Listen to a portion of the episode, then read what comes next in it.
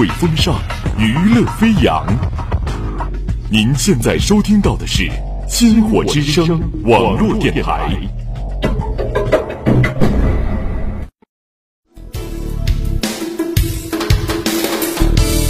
听千世繁华，品百味书香。星火故事会与你一起品味百态人生。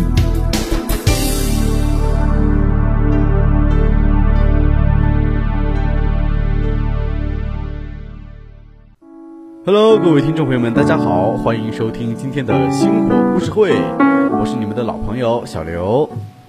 腰间的赘肉咔咔掉，人鱼线、马甲线我想要。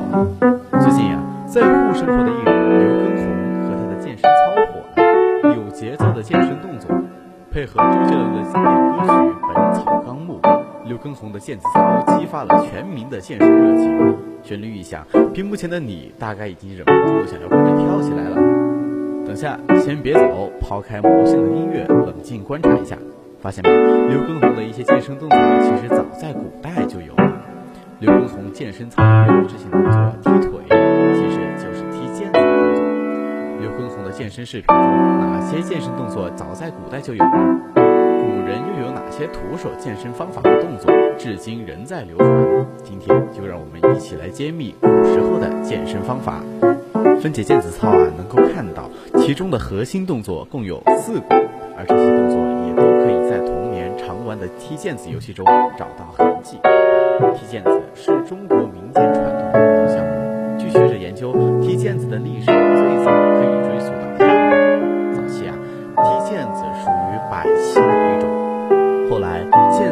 渐在民众间流行，成为老少皆宜的运动项目。成书于唐代的《续高僧传》，记载北魏时少林寺第一代高僧佛陀在洛阳城中游览时，看到一名十二岁的儿童在街市之中踢毽子，一次竟连踢了五百个。结合故事产生的年代进行分析，在街面看到踢毽子的儿童，说明啊，隋唐之际踢毽子已经比较流行了。到了宋代，毽子就吸收了蹴鞠的一些技巧、花样和玩法。纪元记载，小儿以牵膝为线，装以击羽，呼为毽子。三五成群走踢，有里外连，拖枪、耸膝、突肚、佛顶珠、剪刀、拐子等等。与此同时，宋代也出现了专门卖毽子的店深受大众的喜爱。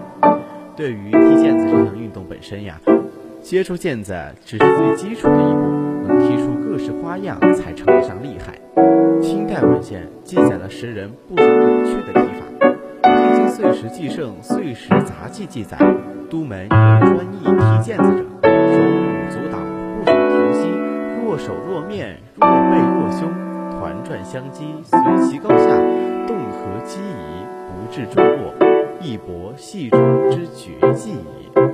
花式踢毽需要调动全身多处部位的肌肉和关节的活动。除了娱乐呀，踢毽子也有强身健体的功效。接、落、跳、绕、踢，踢毽子使下肢的关节、韧带和肌肉得到了充分锻炼。现在许多办公室白领有久坐不动的习惯，出现了颈椎不适的问题，踢毽子也能在一定程度上缓解这类问题。踢毽子本身就是一项有氧运动，刘畊宏的毽子舞将踢毽子的核心动作串联起来，无疑是立足传统运动项目的一次创新。对长期宅家需要减肥燃脂的人士来说，毽子操就是一个很好的选择。东南大学附属中大医院康复医学科副主任任马明在接受新华社记者采访时表示，流行的健身操是全身高强度间歇性运动。能训练腹部、髋关节、臀部、腿部等部位的肌肉力量。刘畊宏的健身操之所以火爆全网，除了动作一绝外，还有一个重要原因：不需要借助任何工具。健身运动大致可分为两类：徒手健身和器械健身。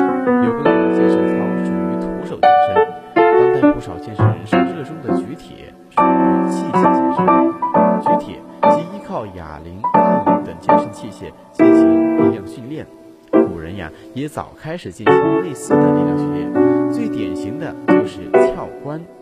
撬关曾是古代最普及的训练力量的活动之一。北朝时，撬关被作为军人招募的遴选标准。唐代，撬关又成为武举考试的重要项目。撬关的本质就是举重，撬为举之意，关为门栓之意。撬关就是举双门上的大木门栓。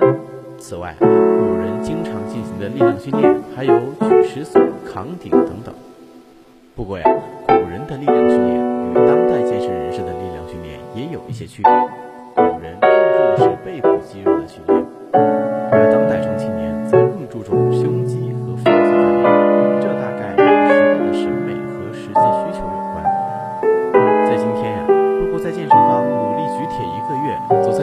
被人夸虎背熊腰。怕是会有些郁闷，但在古代，虎背熊腰确实是夸人的词语。古人需要拉弓射箭、搬举重物，因此呀，古人对背部肌肉十分重视。虎背熊腰且身材魁梧的大汉，才是当时人们眼中的美男子。举铁健身效果虽然很好，但对于条件不允许的人来说，就只能望而却步。与之相比啊，做操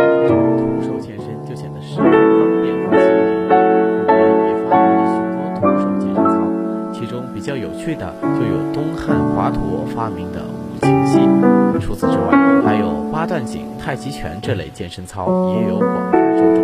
如果你的身体不太适应运动强度较大的毽子操，不妨试试这些比较缓和的健身操，它们同样可以促进血液循环，达到强身健体的目的。说了这么多，大家是不是迫不及待的想开启今日份的晚间锻炼了？提醒一句，不管是刘畊宏的男孩女孩，还是华佗的男孩女孩，都要量力而行，切勿贪多。我们的节目到这里就和大家说再见了。如果你喜欢我们的节目，就持续关注我们吧，拜拜。